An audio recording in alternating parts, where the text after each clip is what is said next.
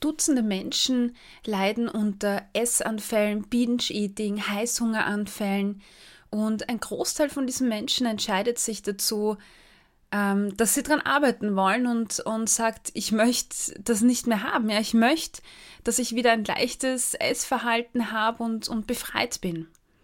Und von diesen Personen gibt es zwei Gruppen. Die einen schaffen es tatsächlich, von Heißhungeranfällen, Binge-Eating und Co. loszukommen. Und dann gibt es die anderen, die es nicht schaffen, die sich bemühen und tun und tun und Hilfe in Anspruch nehmen, aber die es einfach nicht schaffen. In der heutigen Folge widme ich mich der Frage, warum schaffen es die einen, während es die anderen nicht schaffen? Was steckt dahinter und was machen die erfolgreichen Menschen anders?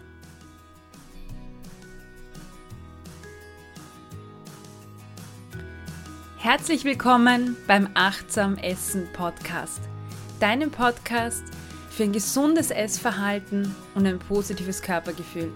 Mein Name ist Cornelia Fichtel, ich bin Ernährungspsychologin und der Host dieses Podcasts. Worin liegt der Unterschied zwischen Menschen, die es schaffen, von Heißhunger, äh, Essanfällen oder Binge-Eating loszukommen und denen, die es nicht schaffen? In meiner Arbeit gibt es Frauen und Männer, die es schaffen, von emotionalem Essen loszukommen und diejenigen, die es einfach nicht schaffen. Aber wo liegt der Unterschied zwischen beiden? Am Anfang in meiner Arbeit habe ich, muss ich ehrlich gestehen, an mir gezweifelt. Ich habe mir gedacht, ich schaff's nicht, die richtigen Methoden, Techniken oder Dinge zu sagen oder zu tun. Und mittlerweile weiß ich, dass ich ja damit falsch lag.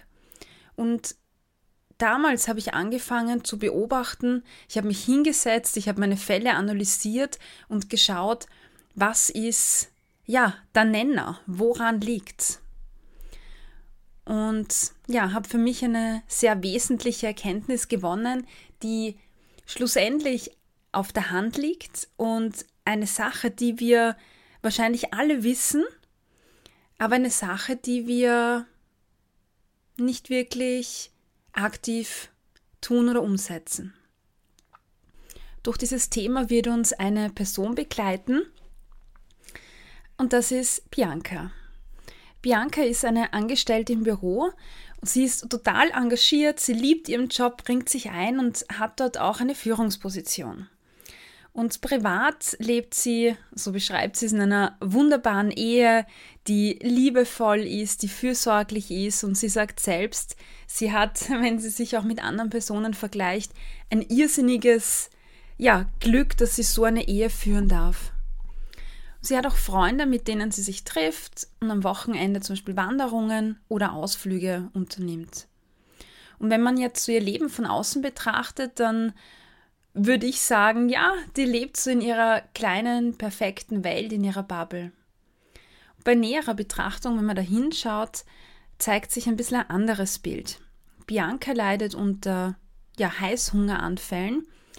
Und da geht es um ja, die Packung Pralinen zwischendurch, eine halbe Tafel Schokolade am Abend oder am Nachmittag in der Arbeit ja, eine Schokopraline oder ein Schokoriegel nach dem anderen. Und bei ihr sind es keine großen Essanfälle, aber äh, das, das, was sie hat, das reicht aus, um ja zu einer Gewichtszunahme zu führen. Und jetzt im Moment oder damals war sie sehr unzufrieden mit ihrer Figur. Und in diesem Zusammenhang habe ich sie auch kennengelernt. Das heißt, sie kam zu mir, um dieses unkontrollierte Essen abzustellen und sie war damals richtig verzweifelt. Und damals habe ich sie gebeten, mir ganz genau von den Situationen zu erzählen, in denen diese Essanfälle auftauchen. Und da gab es zum Beispiel eine Situation, die mir noch sehr gut in Erinnerung ist. Äh, da war sie mit ihrem Mann gemeinsam abends in einem Rest Restaurant und sie haben dort zu Abend gegessen. Und es war ein wunderschöner Abend, so ein Sommerabend. Man hat die Vögel noch zwitschern gehört. Es waren schöne, warme Temperaturen leise Musik, ein schönes Essen, schöne Gespräche. Also richtige Romantik und Harmonie. Und irgendwann am Abend haben sie eine Bekannte getroffen, die sie schon länger nicht gesehen haben und haben mit ihr geplaudert.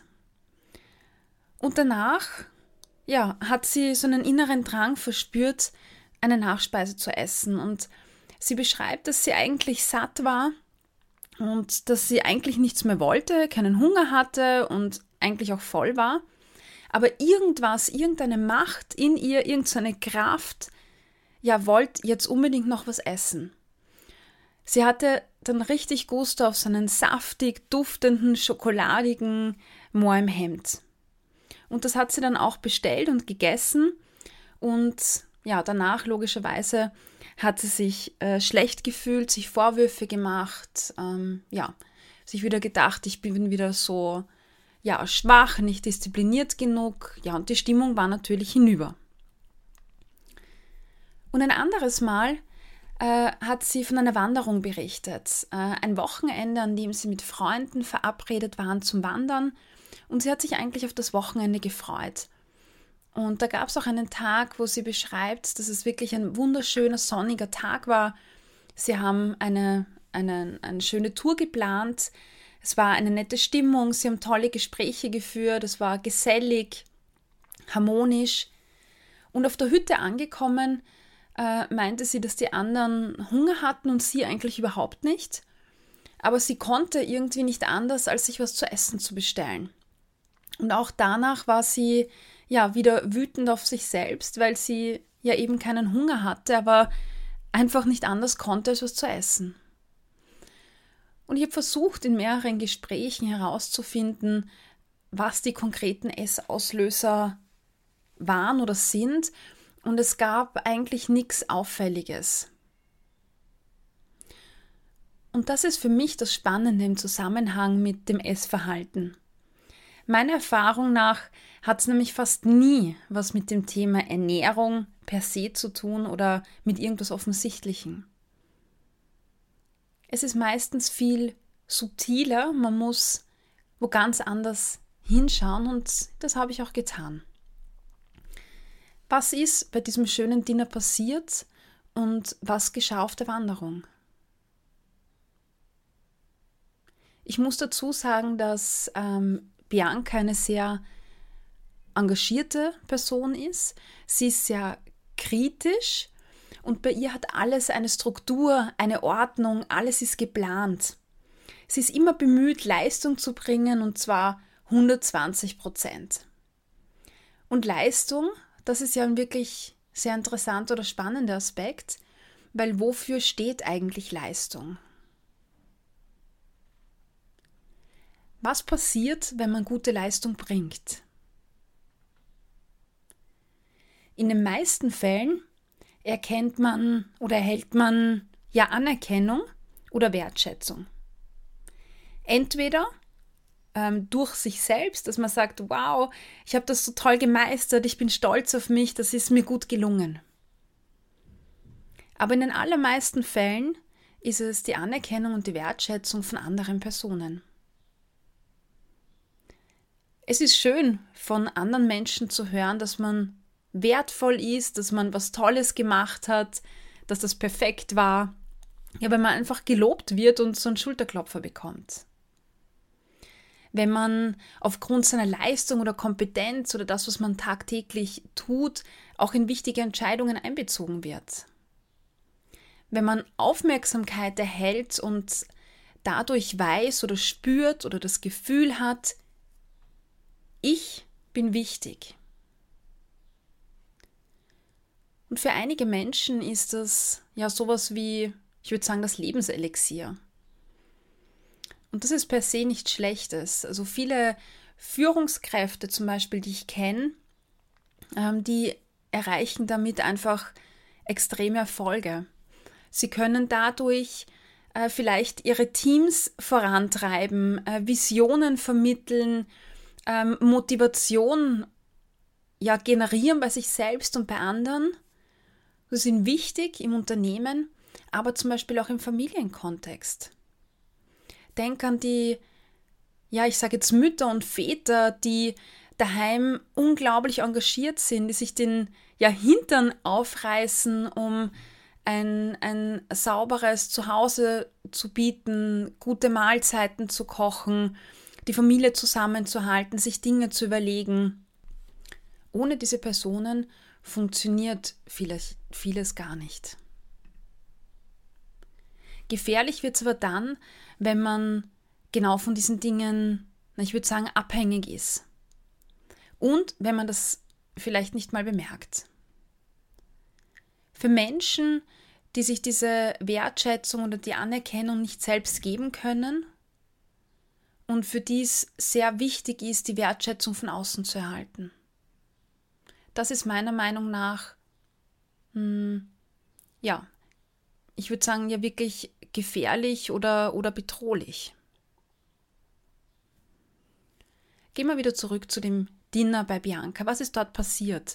Es gab ja eine schöne Atmosphäre, es war Paarzeit, die Aufmerksamkeit lag bei ihr, mm, in ihrer Beziehung und auf ihr als Person. Und als die Bekannte dazugekommen ist, musste sie die Aufmerksamkeit plötzlich teilen. Da gab es Gedanken wie, na super, jetzt ist unsere Zeit vorbei, jetzt müssen wir uns um die andere Person kümmern, eigentlich war es gerade so schön und jetzt spricht er mit ihr und ich muss auch mit ihr sprechen, aber eigentlich will ich nur zu zweit sein und, und die versaut uns jetzt den Abend. Und was ist bei der Wanderung passiert? Bianca äh, ist eine Person, die jetzt nicht so viel Sport macht. Das heißt, sie hat auch nicht viel Kondition. Und in dieser Wandergruppe hat sie sich unheimlich viel Sorgen gemacht, dass sie nicht mithalten kann. Dass sie die Gruppe aufhält, dass sie diejenige ist, wegen der die anderen jetzt keinen Spaß haben. Gedanken wie, ich bin schlecht oder was denken die anderen von mir, die werden schlecht über mich reden. Also lauter negative Dinge, die da den Fokus hatten. Und ich habe Bianca damals äh, in unserer gemeinsamen Arbeit ja mitgeteilt, ähm, was meine Beobachtungen sind. Und zu diesem Zeitpunkt konnte sie diese Inputs überhaupt nicht nehmen.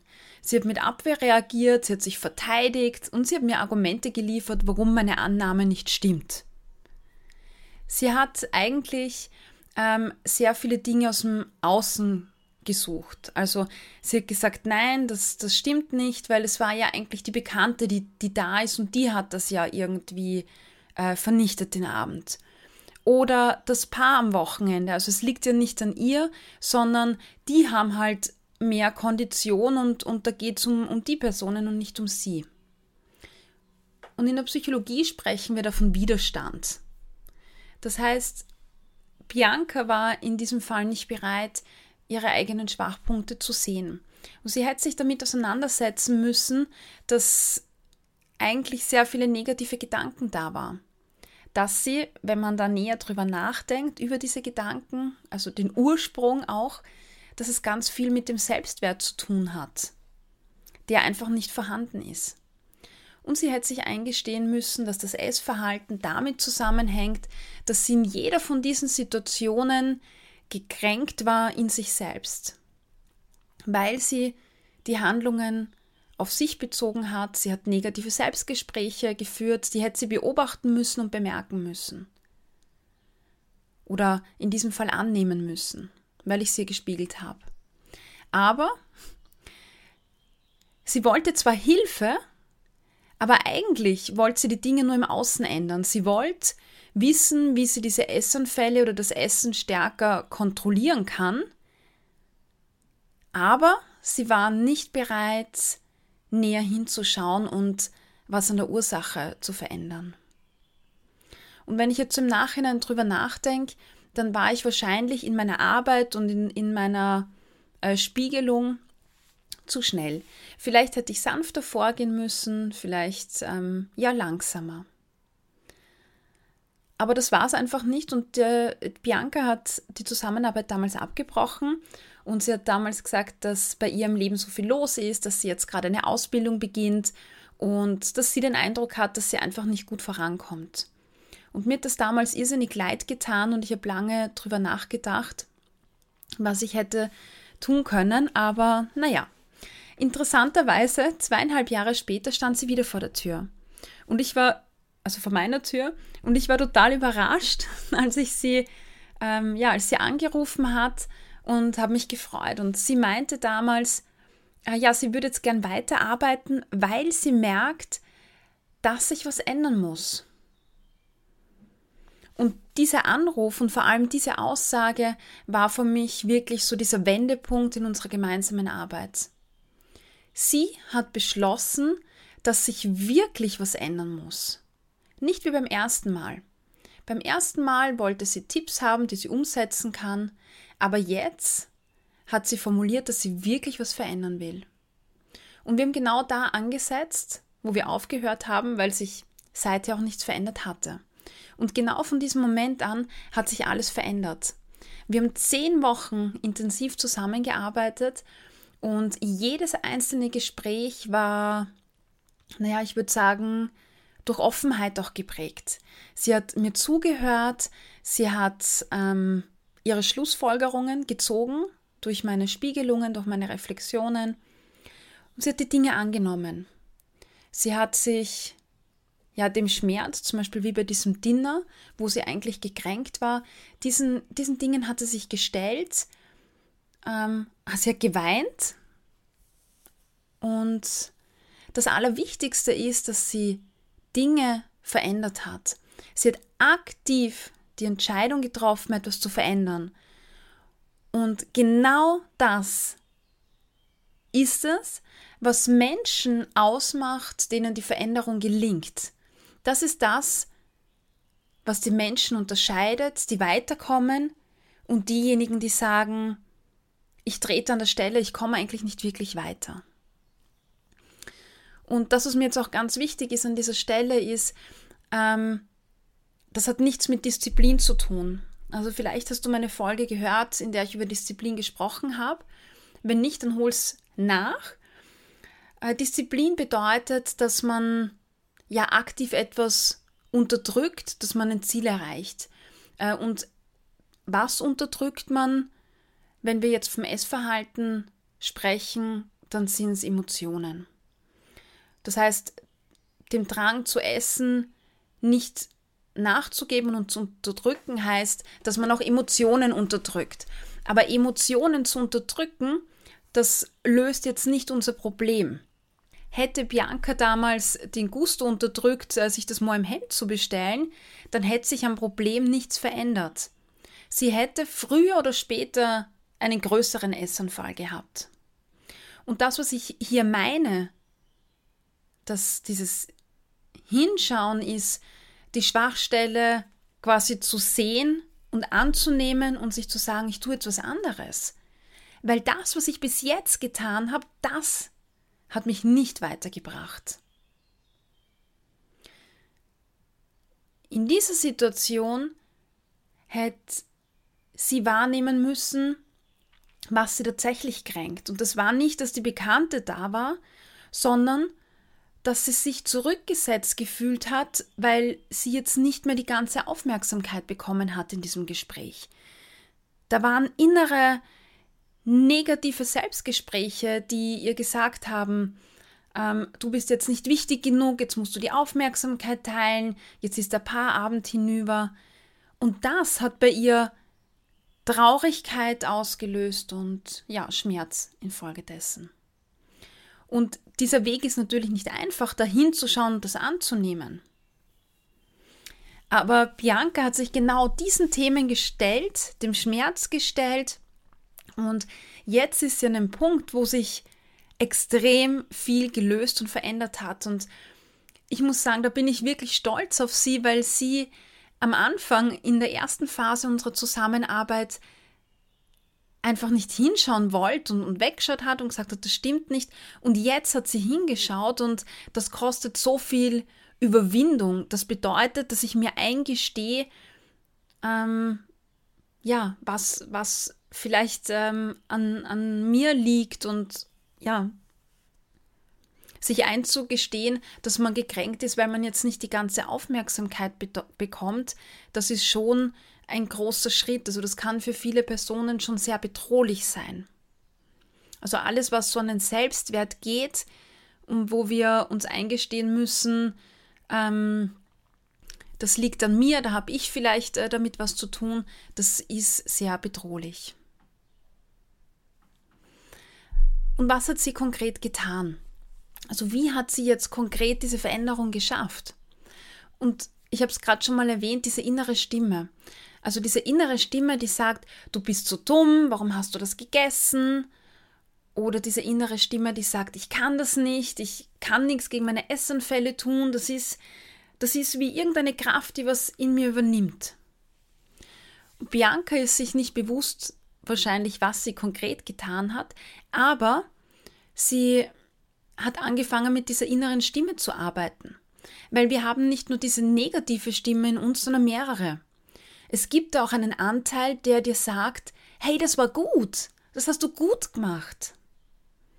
Manche nennen diesen, diese zwei Teile Engelchen und Teufelchen oder Kritiker und Begleiter.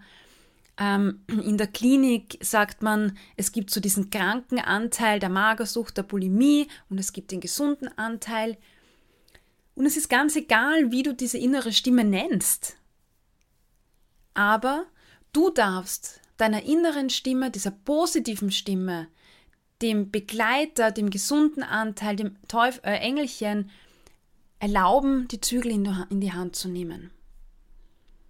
Bei diesem romantischen Dinner kannst du wahrnehmen, wie diese negative Stimme daherkommt und sagt, na super, jetzt muss ich die Aufmerksamkeit teilen, jetzt ist da wer anderer wichtiger. Und dann wirst du aber Frust und Demotivation und Ärger erleben und zum neuen Hemd greifen.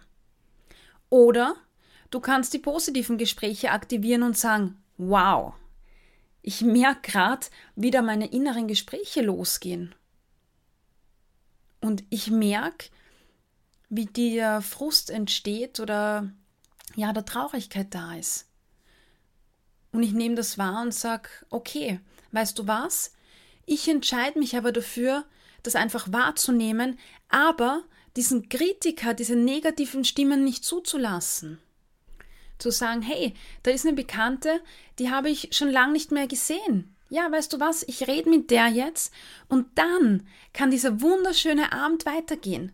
Das hat nichts damit zu tun, dass mich mein Partner nicht wertschätzt oder dass jetzt auf einmal die ganze Paarzeit hinüber ist. Eine andere Coachie von mir ähm, leidet auch unter Essanfällen und bei ihr ist es so, dass sie sich sehr oft gekränkt fühlen. Sie arbeitet äh, Vollzeit, sie kümmert sich um den Haushalt, sie reißt sich den Beep, Beep, Beep auf, äh, um eine gute Mutter und eine gute Ehefrau zu sein. Und gut bedeutet, dass alles geputzt ist, dass alles gepflegt ist, dass äh, zwei Mahlzeiten am Tag da gekocht werden und dass sie äh, ihre Kinder und ihren Mann bei allen unterstützt. Und letztens gab es eine Situation, wo sie beschrieben hat, es war ein Wochenende, es war warm draußen und ihr Mann und ihre Kinder waren im Garten, haben sich dort ausgetobt. Ihr Mann hat da ein Buch gelesen und sie war drinnen und hat geputzt. Und sie war gekränkt und hat sich innerlich geärgert und sich da reingetigert mit ihrer negativen Stimme, dass ähm, sie so blöd ist, sie steht da herinnen und keiner hilft ihr und das ist eine Gemeinheit und die müssten doch sehen, was sie alles leistet. Und ich habe sie gefragt, hast du jemals also in dieser Situation hast du da zu irgendeinem Zeitpunkt angesprochen, dass du Hilfe willst, dass du Zeit für dich willst.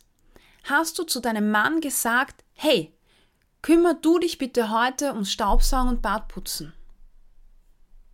Nein, hat sie nicht. Sie sagt, nein, die müssen das doch selbst bemerken. Die müssen draufkommen, was ich alles tue und die müssen zu mir kommen und äh, ihre Hilfe anbieten und mir was abnehmen. Aber weißt du was? Ähm, nein. Sie ist selbst dafür verantwortlich, zu sagen, hilf mir. Kein Mensch, vor allem wenn ich es gewohnt bin, dass sie alles macht, wird kein Mensch auf einmal an meine Tür klopfen und sagen, hey, weißt du was? Ab jetzt mache ich alles. Nein, das sind ja antrainierte Verhaltensweisen ich muss erkennen oder bei ihr, sie muss erkennen für sich, genau an diesen Tagen, wo sie so gefrustet war, ja, wo sie, wo sie sich gekränkt gefühlt hat, weil sie gedacht hat, die anderen sehen nicht, was ich alles tue und die sollten auch was für mich tun. Das waren die Tage, wo sie Essanfälle hatte. Eine andere Coachie von mir ist Binge-Eaterin. Und bei ihr ist es interessanterweise so, dass sie all ihre Muster kennt. Sie weiß, warum sie ihre Essanfälle hat.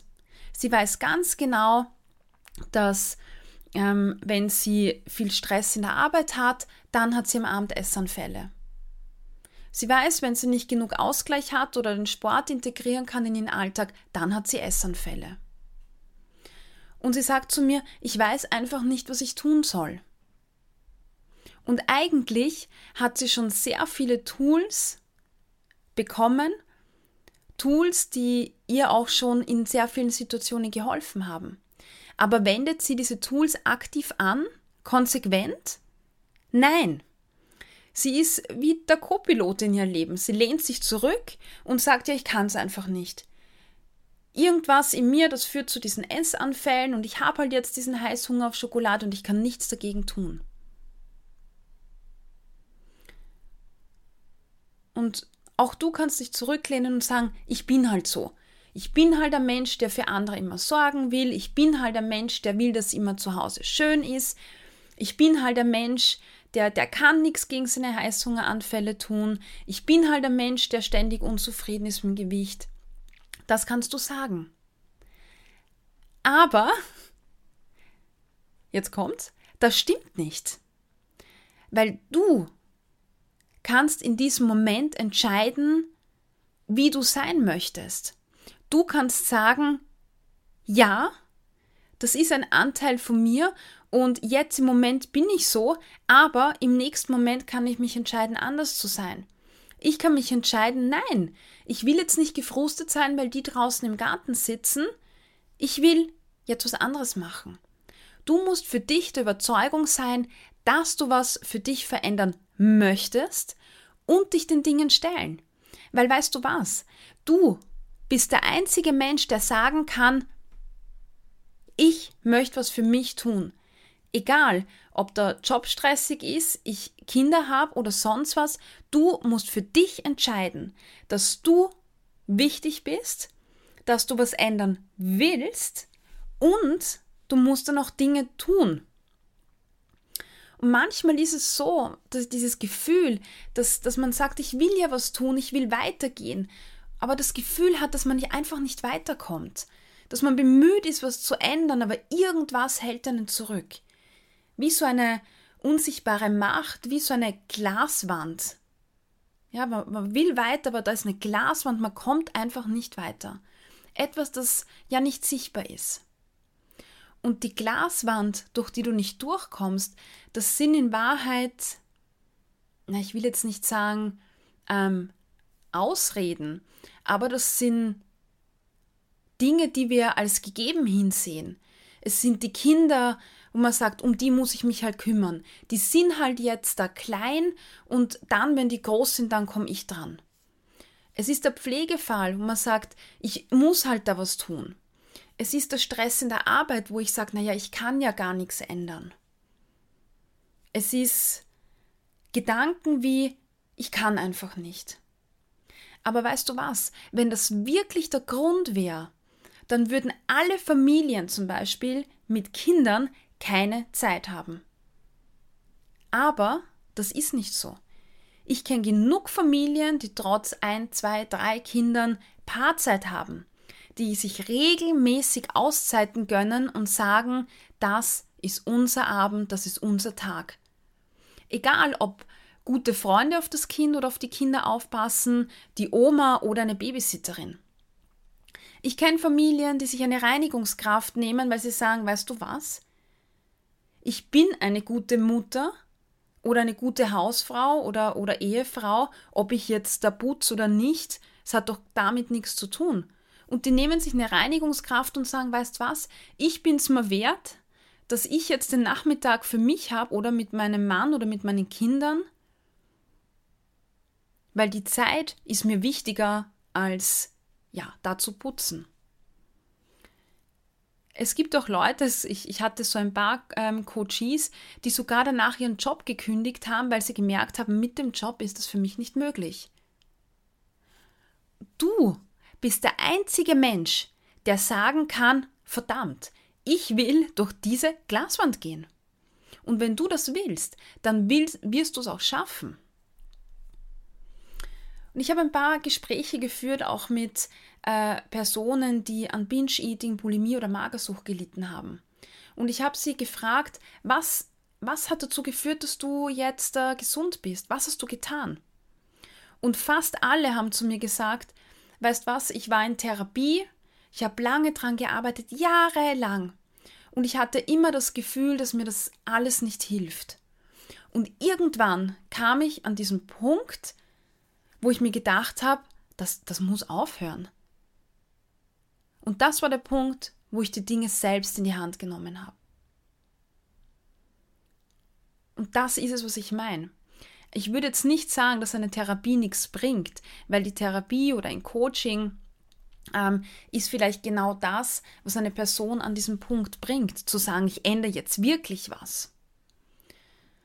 Ähm, aber ein Coach oder, oder ich zum Beispiel als, als Therapeutin, als Psychologin, wir oder ich kann dir den Weg zeigen, dir Beobachtungen zurückgeben, Tools vermitteln, Werkzeuge zeigen, Punkte zeigen, wo du ansetzen kannst. Aber niemand auf der Welt kann dir die Last nehmen oder diesen Schmerz nehmen, der da im Untergrund ist. Man kann ihn dir zeigen, aber ihn dir nicht abnehmen. Ich kann im Coaching bei dir sein, ja, wenn du dich diesem Schmerz stellst, aber du musst da durchgehen. Du bist der einzige Mensch auf der Welt, der sich selbst helfen kann. Du bist der einzige Mensch, der was verändern kann. Und ja, ich meine, ich kann so groß reden, nicht nur weil ich Psychologin bin oder Coach bin, sondern weil ich sehe, dass es möglich ist. Und weil ich sehe oder weil ich es auch selbst erlebt habe. Vielleicht kennst du die Folge aus dem Leben mit geringem Selbstwert. Und dann weißt du, dass ich persönlich sehr lang mit meinem Gewicht gekämpft habe. Ich habe tagtäglich in den Spiegel geschaut und mir gesagt, oh mein Gott, deine Oberschenkel sind so fett. Du bist dick und du wirst es nie wert sein, wenn du so ausschaust, dass du, weiß ich nicht, einen, einen tollen Partner findest, du bist einfach nicht gut genug. Und ich habe lange Zeit in der Ernährung den Schlüssel gesucht. Also was, was soll ich essen, was soll ich weglassen, was kann ich tun, welchen Sport muss ich machen. Ich habe mich coachen lassen. Ich habe da überall herumgedoktert. Ich habe an meinen Glaubenssätzen gearbeitet. Und es hat mich alles nicht weitergebracht. Und warum? Weil ich alles auf so einer rationalen, ähm, geistigen Ebene versucht habe zu ändern. Ich habe mich nie dem Schmerz gestellt.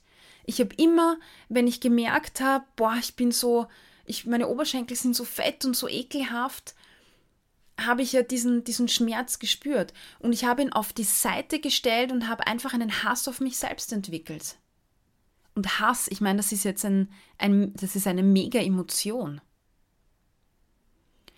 Aber ich habe mich nie dem Schmerz gestellt, was es für mich bedeutet, dass meine Oberschenkel so ausschauen. Und dann gab es diesen Punkt, wo ich mir gedacht habe, stopp. Das kann es nicht mehr sein. Ich habe keine Lust mehr, diese Last zu tragen, eine Diät nach der anderen zu probieren, um mich durch Sporteinheiten zu quälen, die, die mir keinen Spaß machen, um mir dann wieder zu denken, naja super, du bist nicht diszipliniert genug, du bist zu faul oder sonst was. Und dann habe ich mir gedacht, weißt was? Ab jetzt schaue ich in den Spiegel und sage mir, ja, Deine Oberschenkel sind dick. Es ist, wie es ist, die sind dick jetzt im Moment. So what? Und damit hat sich für mich alles verändert. Ich habe aufgehört, unbedingt jetzt im Moment was anders haben zu wollen. Ich habe aufgehört, mir im Spiegelbild zu denken, das muss anders sein, das muss anders sein, das muss anders sein weil in dem Moment war es einfach nicht anders. In dem Moment waren meine Oberschenkel so, wie sie waren. Und es war auch keine Aussicht da, dass mit einem Fingerschnippen alles anders ist. Jetzt im Moment waren meine Oberschenkel dick und das musste ich annehmen. Und das tat weh und das war furchtbar, mich so anzunehmen, wie ich bin. Aber dieser Hass und der Ärger und der Schmerz jedes Mal, wenn ich mich in den Spiegel geschaut habe, sind verschwunden. Ich habe aktiv diesen negativen Stimmen gesagt, stopp, du hast jetzt Pause.